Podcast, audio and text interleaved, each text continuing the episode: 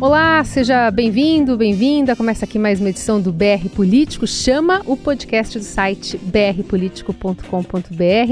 Eu sou a Carolina Ercolim, integro o time essa semana nas férias do Emanuel Bonfim.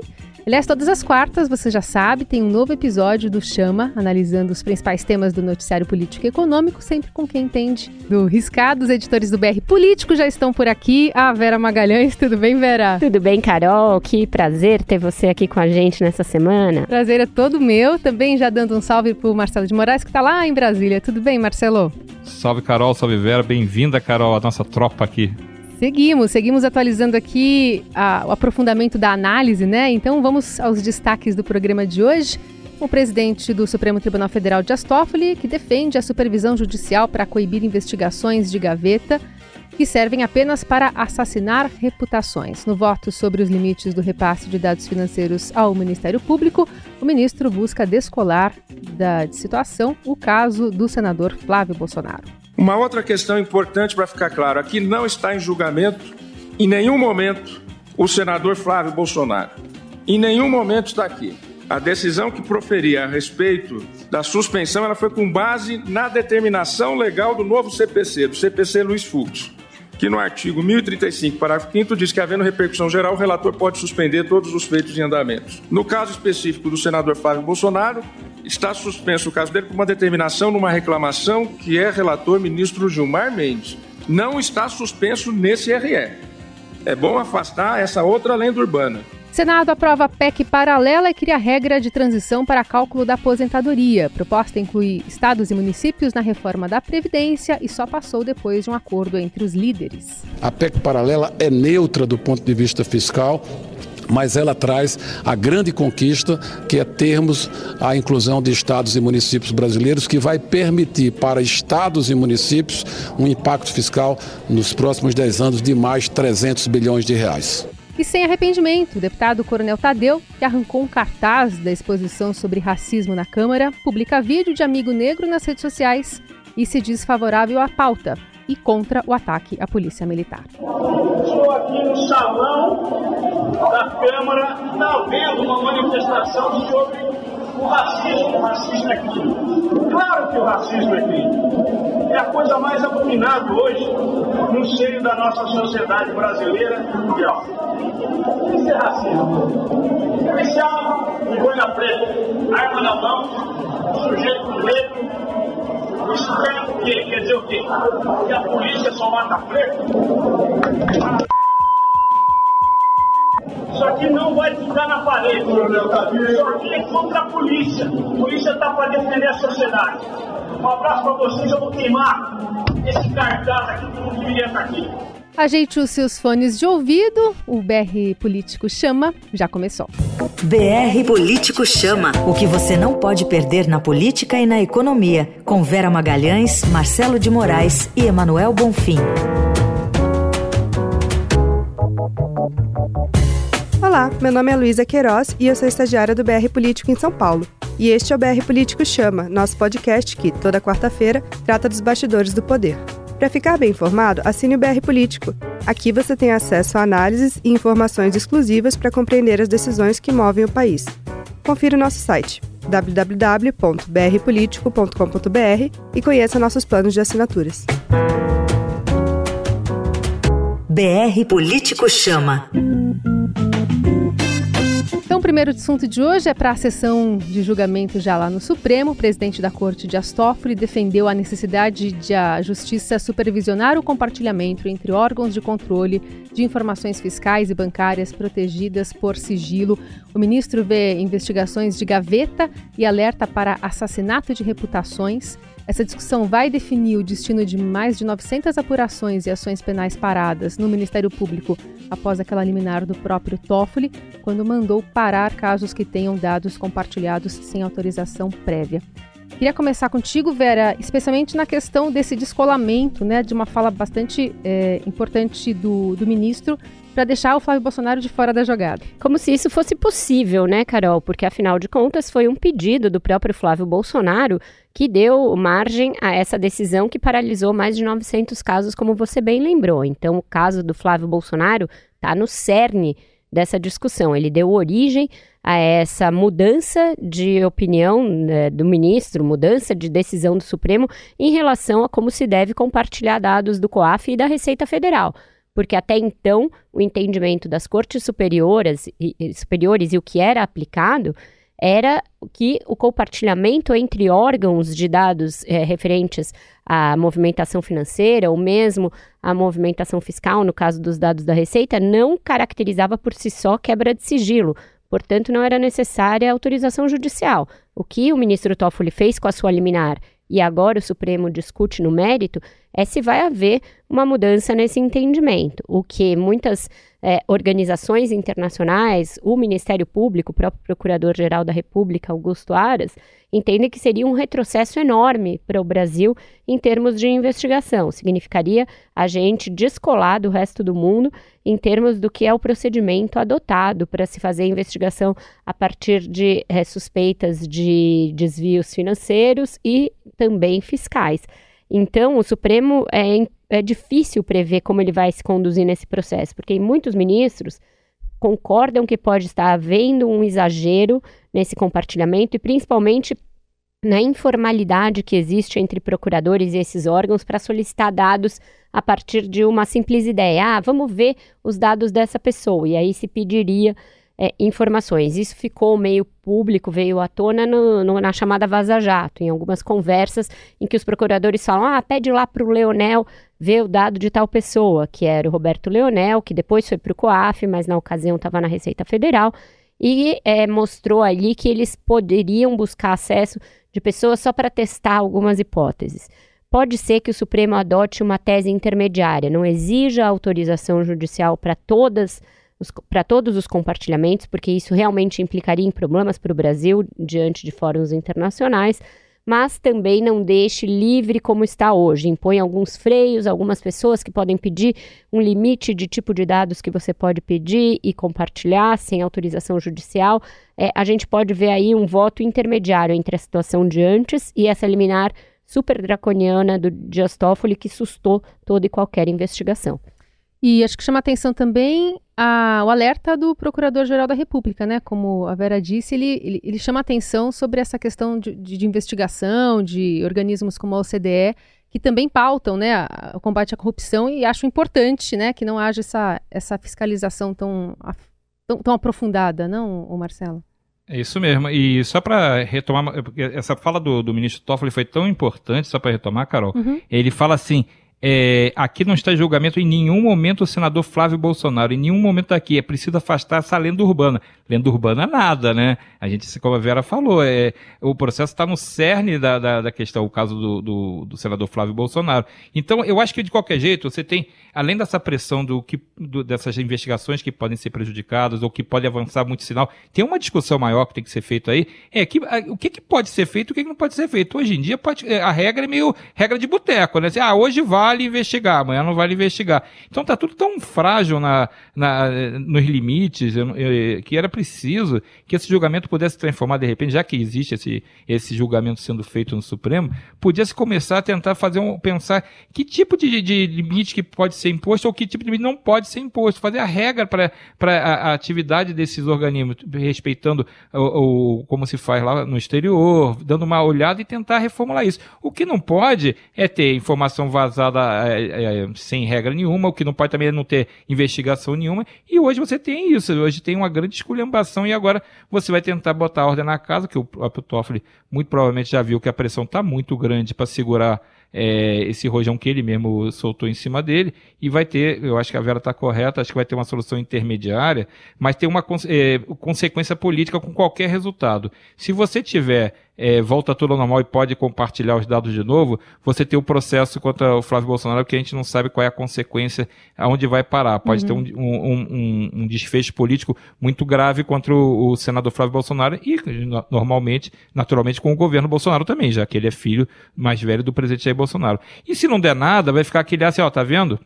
Não pode investigar, segurar a investigação contra o Flávio Bolsonaro para proteger ele. Esse governo tem um, um, um dos principais é, parlamentares desse grupo político do, do, Senado, do, presidente Bolsonaro, o próprio filho dele está sendo protegido por uma regra. Então você tem um, um, peso político de qualquer jeito, inevitável, com qualquer resultado, você vai ter, é, ou o Flávio Bolsonaro vai ter a investigação é, caminhando e seguindo para algum desfecho que não, pode, não, pra, não parece ser um bom desfecho para ele, já que as acusações são muito graves, ou você tem a, a, o peso de ser é, um, um, processo que você não sabe qual é a verdade envolvendo o Flávio Bolsonaro. Eu acho que é, é vai ser um, um, um marco é, para o governo. Eu acho que ele sai de qualquer com um desgaste grande de todo esse julgamento. E aí nessa modulação inclui é, os processos que já estão em andamento com os futuros ou isso basicamente deve pegar todos?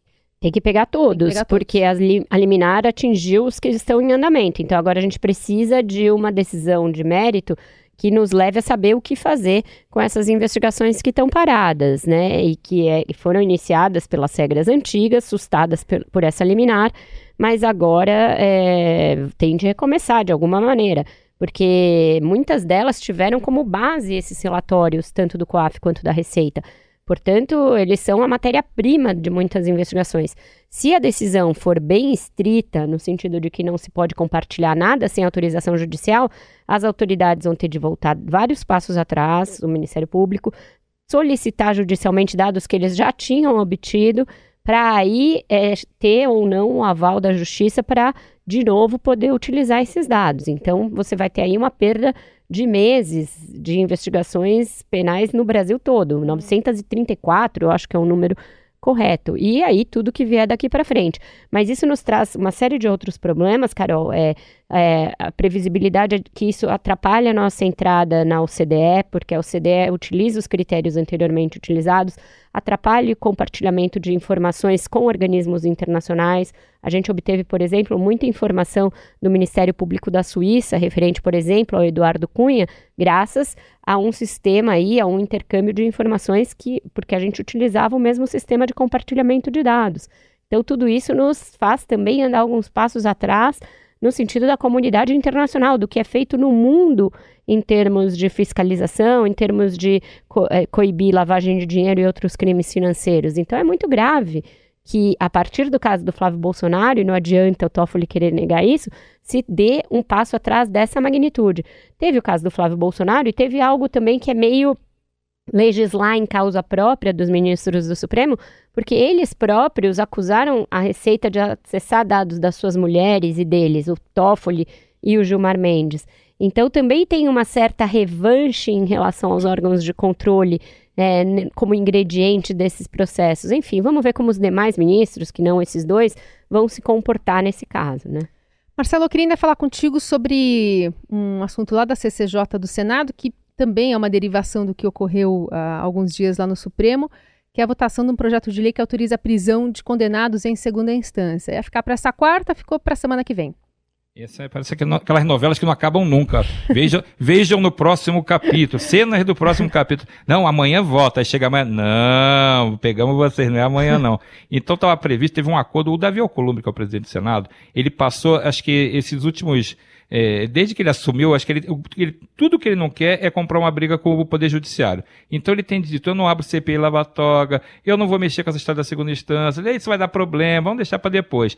Isso, pressionado, a pressão foi tão grande para ele tomar uma providência em relação à questão da segunda instância, que ele acabou cedendo e fez um acordo político, ele negociou com vários senadores, um grupo grande de senadores, tinha, por exemplo, a senadora Simone Tebet, que é a presidente da Comissão de Constituição e Justiça, uhum. tinha um, um, grupo de senadores bem, bem relevante relevante participou dessa discussão. E eles tinham conversado com o ministro da Justiça, Sérgio Moro, e fecharam um acordo para tentar votar um, um, uma proposta para acabar de vez com essa, com essa situação da segunda instância e dar um, um paradeiro. Aí a oposição foi, ia votar hoje, na, nessa quarta-feira, na CCJ, ia votar o texto base, essa, essa proposta para regular a questão da segunda instância, e depois ia no mesmo dia para o plenário do Senado. Uhum. Aí a oposição pediu vistas, que pedir vistas, para quem não sabe, é pedir um prazo para analisar o projeto, para analisar o relatório, e aí ficou marcado para a semana que vem, só que antes, na terça-feira, vai ser votado na quarta-feira, na terça-feira tem uma audiência pública com o próprio Sérgio Moro e outras autoridades especialistas nesse, nessa questão da discussão de segunda instância. Então não acaba nunca essa novela, é uma novela que a gente vai ficar vendo essa segunda instância virar é, é, é para as calendas, vai, vai até um dia que alguém vai conseguir votar. Enquanto isso, na Câmara, tenta-se eternamente, isso é no Senado, né? Na Câmara tenta-se eternamente votar na Comissão de Constituição e Justiça da Câmara outra PEC para tentar regulamentar também a prisão em segunda instância. Então são, são pautas que se movem é, pela pressão popular, né? O, o, o, projeto da segunda instância ganhou muita força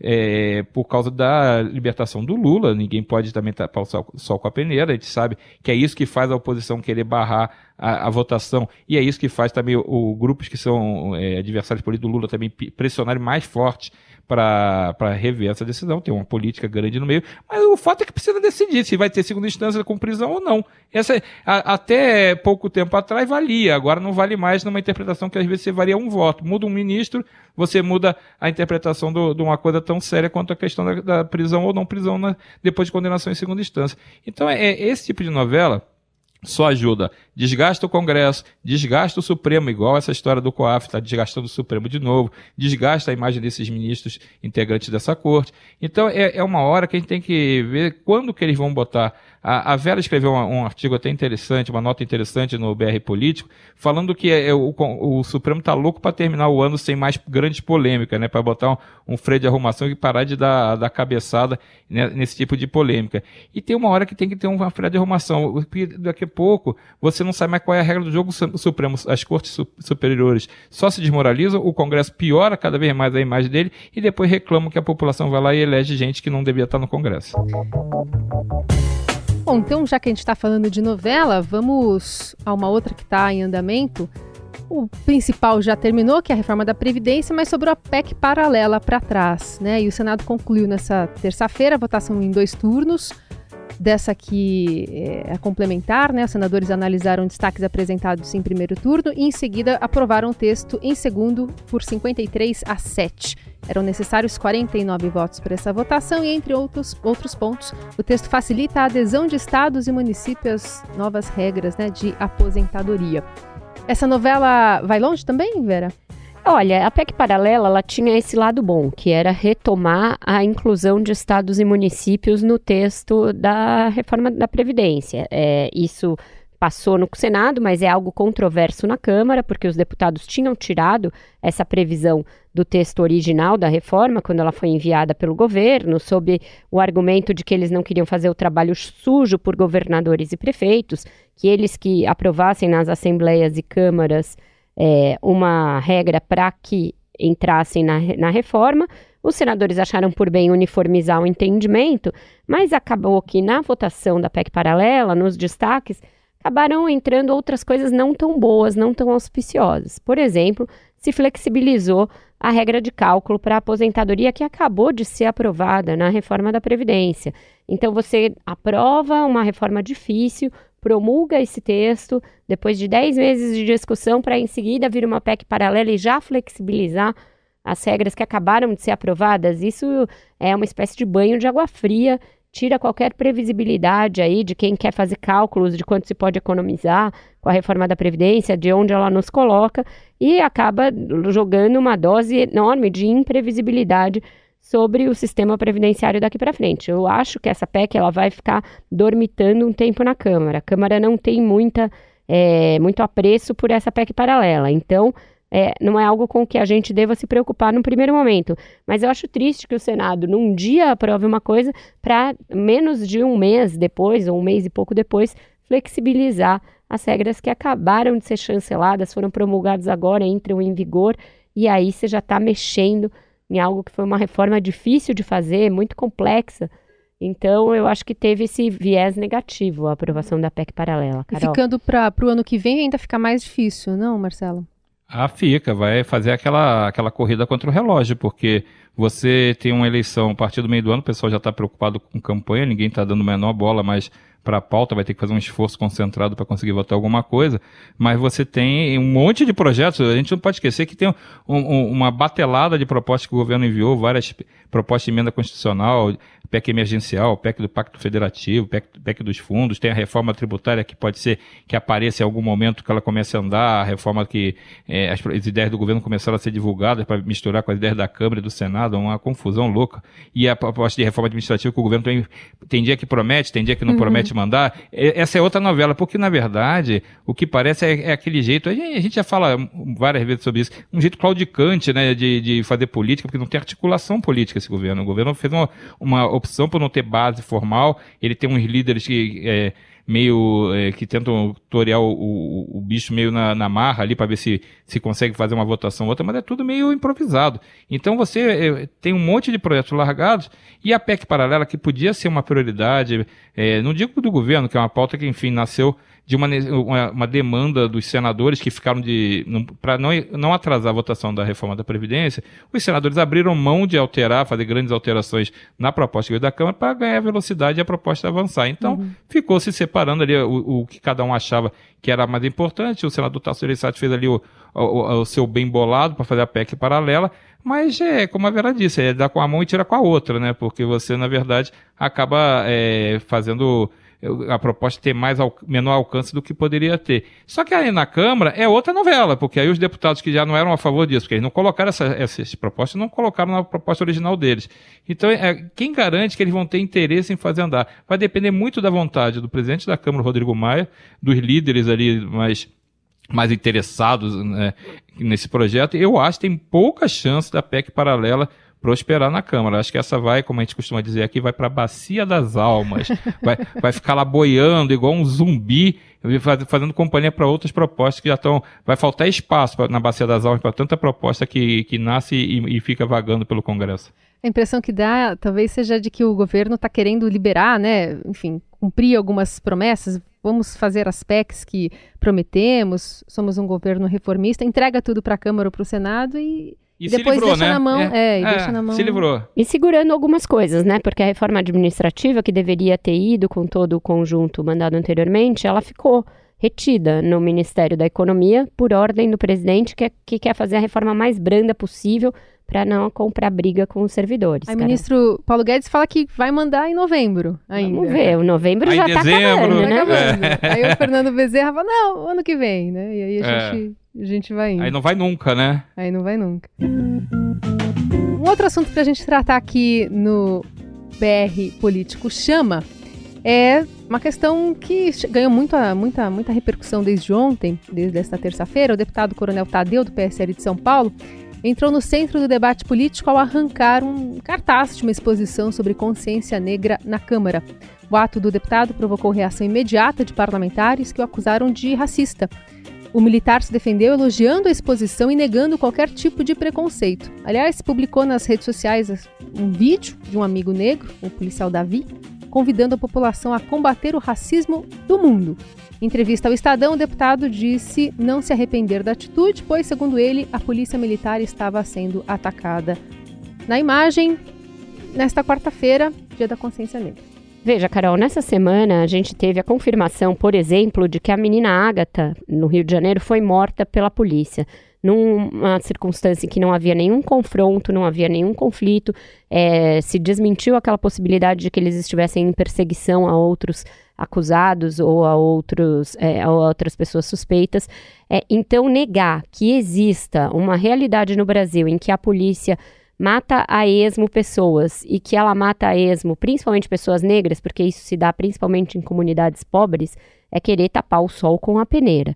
Ainda que não fosse verdade, que fosse só a leitura de um grupo da realidade. Isso não dá ao deputado o direito de, de cometer um vandalismo como que ele cometeu, tirando a charge, quebrando o quadro no chão, ainda dando o celular para um assessor registrar a cena, postando orgulhosamente nas redes sociais. Isso é um ato de incivilidade, é um ato de barbárie, é, é, uma, é mais uma manifestação que os homens públicos dão contra a cultura, contra a diversidade cultural, diversidade de opiniões. Ele que usasse a tribuna da Câmara, que é um, um, espaço que ele tem direito de usar como parlamentar para repudiar aquela visão e defender a polícia, se ele achava que esse era o caso, mas negar uma visão de, de mundo de outras pessoas e com esse tipo de violência, com esse tipo de interdição do debate, isso é um sintoma muito claro de que a gente está voltando muitos e muitos passos na nossa é, questão da, é, da civilidade, é, do trato democrático das questões, da possibilidade de haver um debate civilizado. É lamentável e é sim racista. Ele que não venha com essa de, é de que não é racismo, porque ele quis é, evocar esse, essa ideia, que é uma ideia também muito, é, muito difundida na sociedade, de que porque você tem amigos negros, você não é racista ou o racismo não existe. Primeiro que as pessoas não sentem na pele, e aí literalmente o que é o racismo no dia a dia e as pessoas negras sentem, então não cabe a nós que não somos negros e não sabemos o que é ser negro num país com as desigualdades do Brasil, dizer o que é ou não racismo. Em segundo lugar, é, ter amigos negros não faz de ninguém uma pessoa não racista, porque esse tipo de atitude está negando a visão de mundo dos negros, portanto, é uma atitude sim racista. E Marcelo, ainda teve um posicionamento forte do, do, presidente da Câmara, Rodrigo Maia, sobre isso, né? Ele que, que, comentou o caso e já tem repercussão política também por aí, né?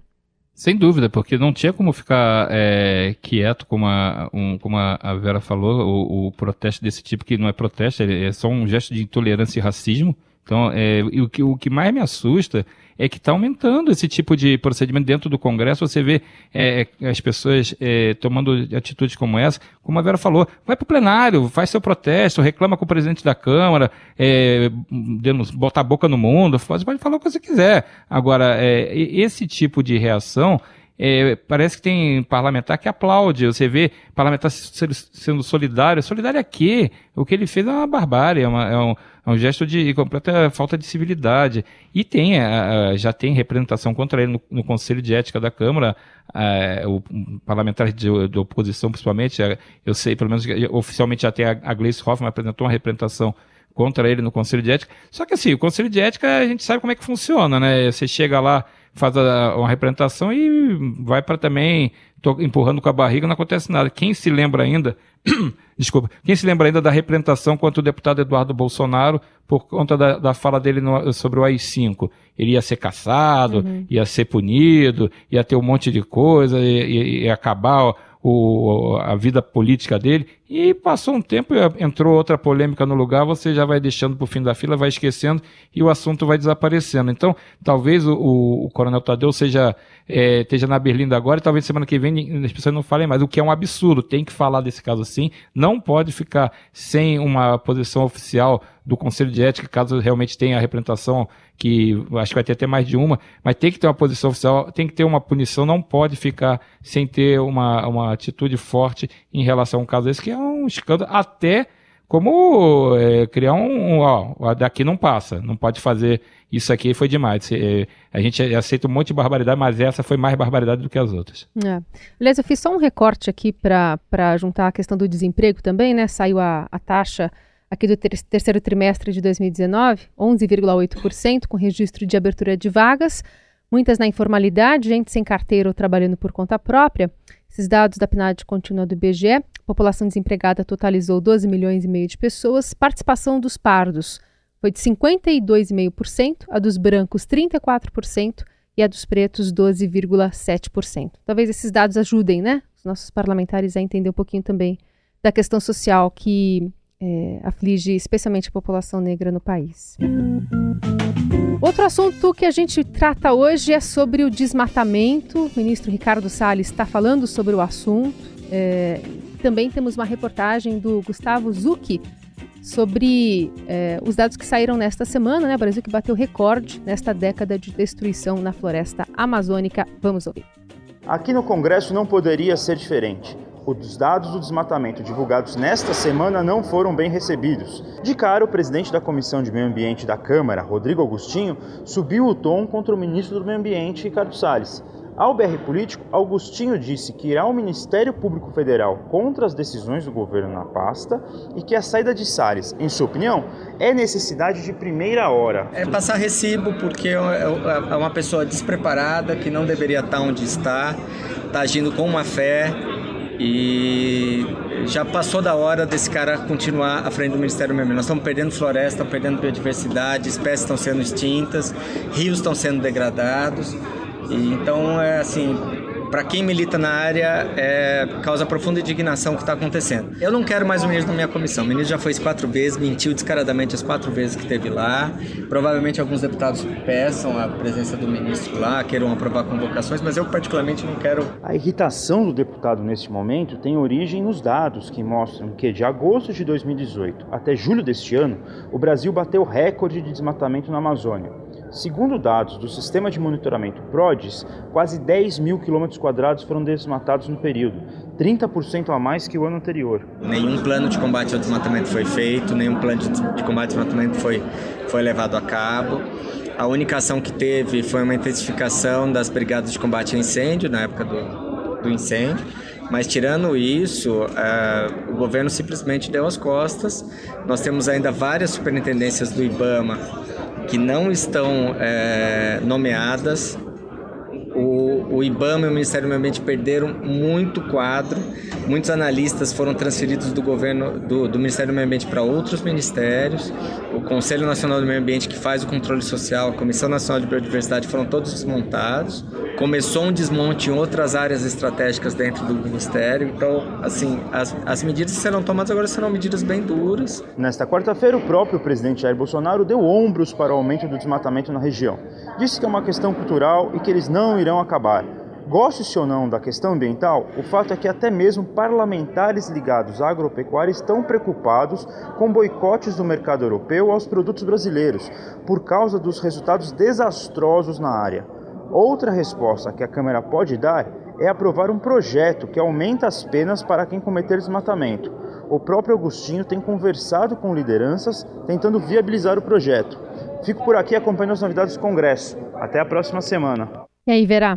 É, esse assunto a gente eh, debateu ao longo da semana no BR Político, é, mas é um absurdo, né? E é a crônica de uma tragédia anunciada, porque os dados mensais do sistema DETER, que é menos acurado que o PRODES, mas que serve justamente para isso, para que é, sirva de prevenção e faça com que as autoridades evitem um mal maior, eles foram ignorados, foram desmentidos pelo ministro Ricardo Salles, pelo presidente Jair Bolsonaro. O presidente do INPE foi demitido com direito à humilhação pública e tudo isso nos trouxe a essa situação lamentável, recorde da década, como você mesma disse, é, e nada indica que vai melhorar em 2020. Todo o palavrório do ministro Ricardo Salles é muito em cima, ah, vamos fazer um ambientalismo de resultados com oportunidades econômicas para a população local, só que não existe esse projeto. É difícil que qualquer flexibilização, por exemplo, de áreas indígenas ou de reservas ambientais passe no Congresso e no Supremo.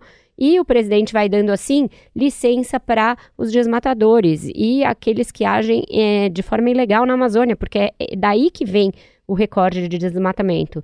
É, mais de 90% desses quase 10 mil é, quilômetros quadrados desmatados foram em desmatamento ilegal. Então, uma realidade triste. Se a gente fosse falar de gestão, de fato, o ministro Ricardo Salles já deveria ter sido demitido, porque ele tem aí no seu currículo, em curtos 11 meses de mandato, esse desastre na Amazônia e o desastre do derramamento de óleo nas praias brasileiras. Né? É algo que nenhum gestor seria mantido no seu cargo com tantas lambanças assim.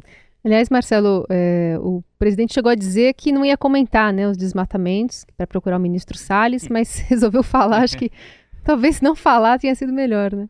É, era melhor ter deixado sem comentar, é, porque é. ele falou que é cultural, o desmatamento é cultural, não vai acabar não vai nunca. Acabar então, nunca. então vamos para casa, vamos tacar fogo, né? Porque é, é, cultural mesmo. Então, assim, esse tipo de descompromisso que ele achou que era importante falar lá atrás, quando a, a gente, isso que a gente está citando da, da questão do INPE, ele é, teve uma fala pública, onde ele desautorizou os dados do, do INPE sobre desmatamento, a previsão de que estava aumentando, ele, ele desautorizou o, o, o, presidente do INPE, também foi, disse que parecia que estava trabalhando para alguma ONG, ele culpou as ONGs por desmatamento, ele falou que não existia desmatamento no Brasil, eh, não era, não era desse tamanho todo. Então, assim, quando ele, ele quis fazer um, um discurso mais assertivo sobre a questão, ele falou tranquilamente. Agora que o resultado, como diz por aí, o resultado deu ruim, Agora ele não quer, não, não, não é mais com ele, né? Fala lá com o Salles, o Salles segura a bucha aí para mim, porque eu não vou comentar esse assunto que tá, que tá causando problema. Vamos lembrar que a questão ambiental provocou grande desgaste na imagem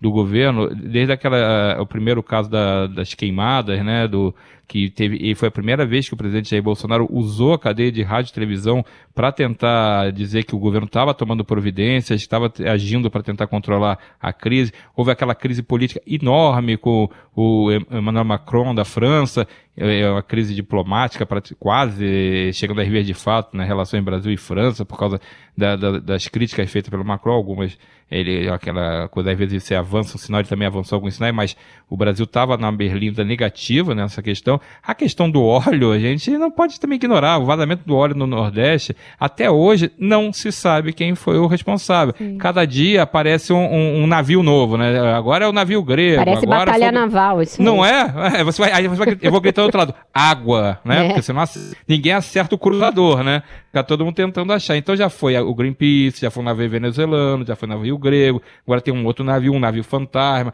Então você não sabe. Por quê? Porque você joga, em vez de fazer investigação e, e concluir alguma coisa, ou pelo menos dizer assim, ó, a gente não tem informação, continuamos atrás. Não, a gente primeiro joga lá uma, uma culpa para alguém para tentar se livrar da bucha. Então você tem queimada na Amazônia, você tem o desmatamento agora, o problema do óleo. É muita é, crise ambiental simultaneamente, porque você tem só 11 meses de governo, conseguiu completar ainda os 11 meses.